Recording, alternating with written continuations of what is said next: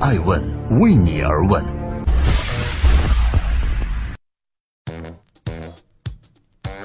Hello，大家周末好，这里是爱问顶级人物，每周日一点半准时上线，我是主持人艾诚。今天共同对话好美传媒创始人郭曼。如果要做海陆空所有 WiFi 的流量入口，该如何发挥二次创业的优势呢？走进好美在线的办公地点，你会感觉一股清凉迎面而来。大开间的布局，清澈的水从三个大瓮中潺潺流出。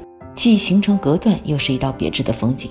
在另外一层办公楼，同样进门见水，几尾金鱼将整个气氛活了起来，一股中式风淡淡来袭。俗话说“水至柔，性中庸”，这似乎与爱问顶级人物今天要拜访的嘉宾郭曼有着不谋而合的气质。郭曼长达九年的军旅生涯，造就了他坚毅、稍显冲突的面容。然而，这些冲突的性格在他身上又恰到好处地融合了。正在播出的是《爱问顶级人物》，我是爱成。今天共同对话航美创始人郭曼。想建航母舰队，那就去更广阔的空间吧。郭曼在爱问人物的镜头前戴着一副黑框眼镜，举止谦逊温和，在他的言谈和办公氛围中，却感受到一股强大的力量。郭曼对自己的二次创业是这样解释的：在颐和园或者青海湖，你是建不起自己的航母舰队的。如果想建，必须去太平洋、大西洋，去更广阔的空间。这已经是郭曼的第二次创业了。二次起航，他找到了眼中的汪洋大海，就是互联网。相比于之前传统的户外广告业务，航美在线完全是一个更大的战略转型。航美在线成立于二零一五年，如今是海陆空所有 WiFi 的流量入口。航美移动负责长途大巴，航美干线负责铁路，航美天翼负责航空。航美在线就是这三者的融合，致力于为这三个领域的旅客提供上网服务。两年时间，航美在线做到了最大市场占有率，团队发展到了上千人。目前，好美在线的平台日活量达到几百万，而郭曼的目标是好美在线明年要覆盖五十亿人次，后年覆盖一百亿人次。可以说，郭曼将自己之前的创业经验和优势全部叠加到了二次创业中。一个六零后和一个九零后主导的互联网世界 PK 时，郭曼认为他有优势。优势一，他知道洞悉需求，抓住互联网入口。多年前，国曼在一次出差旅途中发现国外航空上网的互联网技术，他颇感震撼。触觉敏锐的他很快就把它引入到中国，并在中国的飞机上实现了上网。紧接着，他发现，在航空、铁路和长途大巴领域中，用户大约为两百亿人次，而旅途中最强的一个需求就是上网了。国曼意识到，这是一个巨大的互联网入口资源。优势二，先发优势明显。从二零零零年开始，郭曼就着手于打造航空户外媒体平台，他是最早在中国推进航空互联网的一批企业家，具有明显的先发优势。第三，注重团队打造。郭曼打造了专业过硬的团队，进行硬件和软件平台的开发，并以超强的执行力实现了航美在线在长途大巴、铁路和航空市场占有率的全国第一的地位。第四，坚持双赢理念，秉承经商讲究双赢原则，他愿意跟航空公司一起来投资搭建基础设施。对于航空公司来讲，整合内容最难的是电影，而航空领域的广告电影，航美在线市场份额最大。和郭曼合作，对航空公司来说效率最高。说到这一点，郭曼颇为自豪。他说：“中国有很多伟大的互联网公司，包括阿里巴巴、腾讯。阿里巴巴说自己是做电商的，腾讯说自己是做社交游戏的，但是没有人说自己是做互联网的。而我们经营的就是封闭空间的互联网，是海陆空所有 WiFi 的流量入口。”爱问人物理解。郭曼要建的是航母舰队，是中国交通领域的最大互联网平台。正在播出《爱问顶级人物之郭曼》，对于创业企业来说，狼性精神有多么重要呢？多年前，郭曼曾带着自己的两个孩子在黄石公园游玩，突然发现一匹狼在不远处盯着他。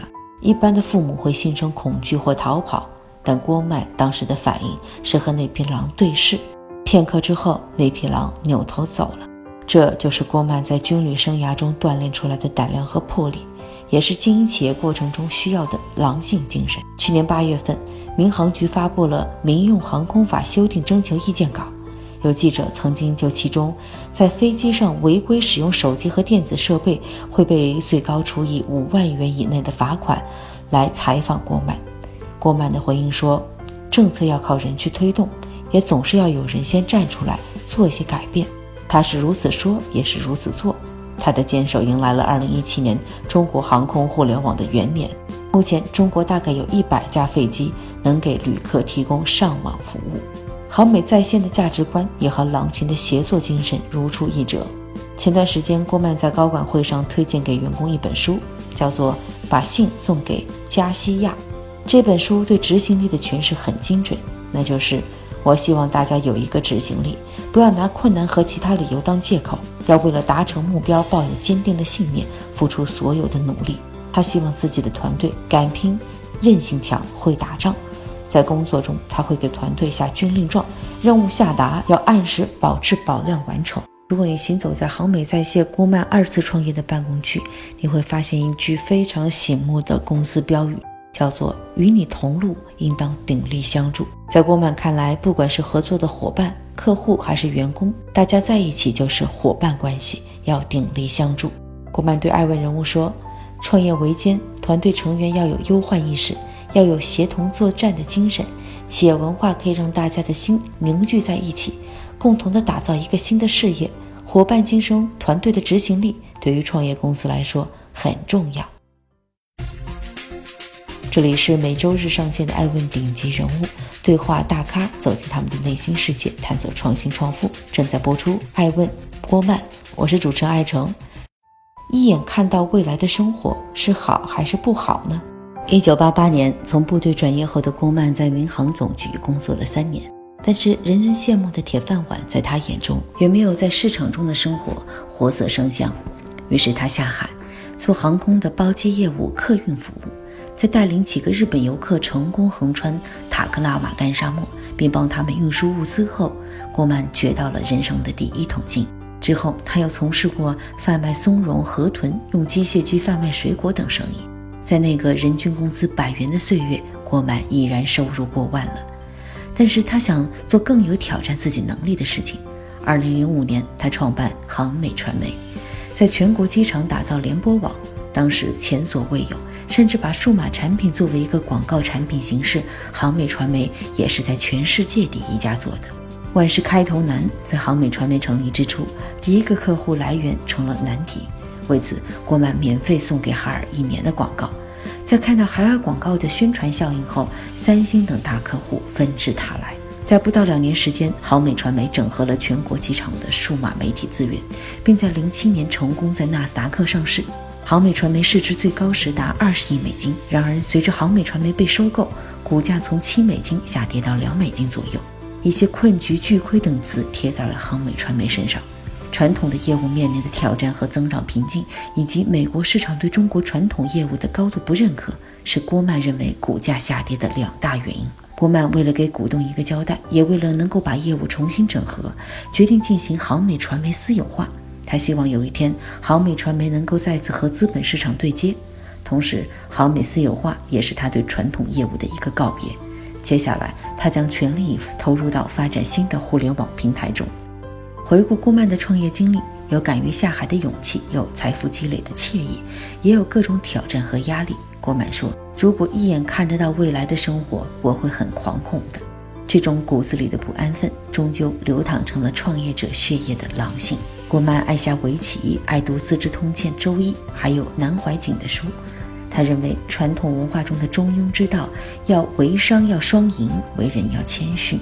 年过五旬的郭曼笑称自己是九零后。因为在一九九零后开始创业，心态也很九零后。遇到好的机会，全力一搏；遇到挫折，不折不扣，坚信可以渡过难关。创业最难的不是缺人，也不是缺钱，缺的是心中永不熄灭的火焰。而他，郭曼心中有火。感谢各位聆听，守候爱问顶级人物。接下来我们走进爱问郭曼，快问快答。Hello，大家好，这里是爱问人物，我是爱成。今天我们要对话的是一位充满争议的隐形富豪。二零零五到二零零七两年时间，他垄断了全中国的机场广告资源，并在纳斯达克成功上市。二零一五到二零一七，老司机再次出发，这一次他瞄准了有两百亿人流量的长途 WiFi 入口。今天，爱问好美郭曼为你而问。郭曼，好美集团董事会主席兼首席执行官，出生于一九六三年，二十六年创业经历。二零零五年创立航美传媒，并在两年后成功登陆纳斯达克证券交易所。二零一五年，他出售航美广告百分之七十五的股权，开启了人生的第二次创业，创立了航美在线。二零一五年六月。在美国上市十年之久的航美传媒宣布以二十一亿美元的现金向北京隆德文创投资基金管理有限公司出售航美广告百分之七十五的股权。如今距离航美传媒易主已有两年之余，作为航美传媒的创始人，郭曼又如何看待这次交易呢？在资本市场呢，大家很关注的就是，呃，曾经呃，在二零一五年的时候，你把航美传媒的在纳斯达克上市的一部分百分之七十五出售给了。呃，北京文化投资发展集团，现在对于这个笔交易，你后悔吗？不后悔，不存在后悔。呃，但是这个问题比较话题比较敏感啊，这个话题比较敏感。对，啊，就是这这笔交易，我觉得它跟那个私有化可能是一个不同的一个发展方向。如果回到当初的话，可能会有别的选择。但是呢，就走到今天，我们只能站在今天那个起点上，如何出发，如何向往明天。而不是说过多的去反思历史很重要啊，就是说我发展过程当中有哪些，就跟下面围棋一样复盘一样，就哪步是走错的，哪步应该怎么走，这个很重要。但是最重要的，更加重要的是，在当前的局势下，如何能够向自己更有发展的一个一个方向上去前进。忘记沉没成本，一切面向未来。面向未来最重要。在二零一五年的时候，当你创立的第一家这个广告业务公司啊，好美传媒被收购的时候，我看我注意到当时的股价差不多是在纳斯达克有七美元左右，现在是长期在两美元左右。你怎么解释这样的一个下跌？这个怎么说呢？就说呃，传统的业务面临一个比较大的一个挑战和增长的这个瓶颈，这是第一。第二呢，就是美国市场对传统的业务。对中国的传统的业务的一个高度的一个不认可，美国资本市场对中国传统业务的高度不认可，你用的是一个句号，就是这是个陈述句。对，这是一个非常不认可。为什么这么多公司想回到中国来？是因为它有个估值有个很大的一个差价。我感觉你觉得委屈了。其实对委屈了啊，其实这个航美的这种价值，它完全没有没有没有被发现。这也是我们为什么要这么大的决心做私有化要回来的一个原因。对，我看到二零一五年六月份的时候，这个航美传媒收到了应该是以你为代表的这个私有化的要求。嗯。呃，那但是有意思的是，一五年到现在这个私有化的进程，嗯，并不是像大家呃看到的这么顺利。现在私有化最新的阶段是什么样？私有化呢，它是一个。当时你们想以六美金进行私有化。你这太敏感了，这个话题太敏感。你就说你能说的吗？太敏感了啊！所以以我为代表管理层嘛，认为公司被低估了，我们愿意去自己把公司买回来，是为了给第一给股东一个好的一个交代。比如说现在公司股价只有两块多钱，但是我愿意花四块多钱把公司给买回来。第一给股东呢一个交代，让股东呢能有一个好的一个回报，一个退出的一个机制。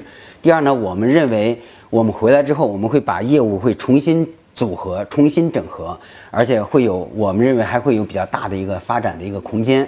但是呢，未来至于说我们去哪个市场，这都是还没有定论。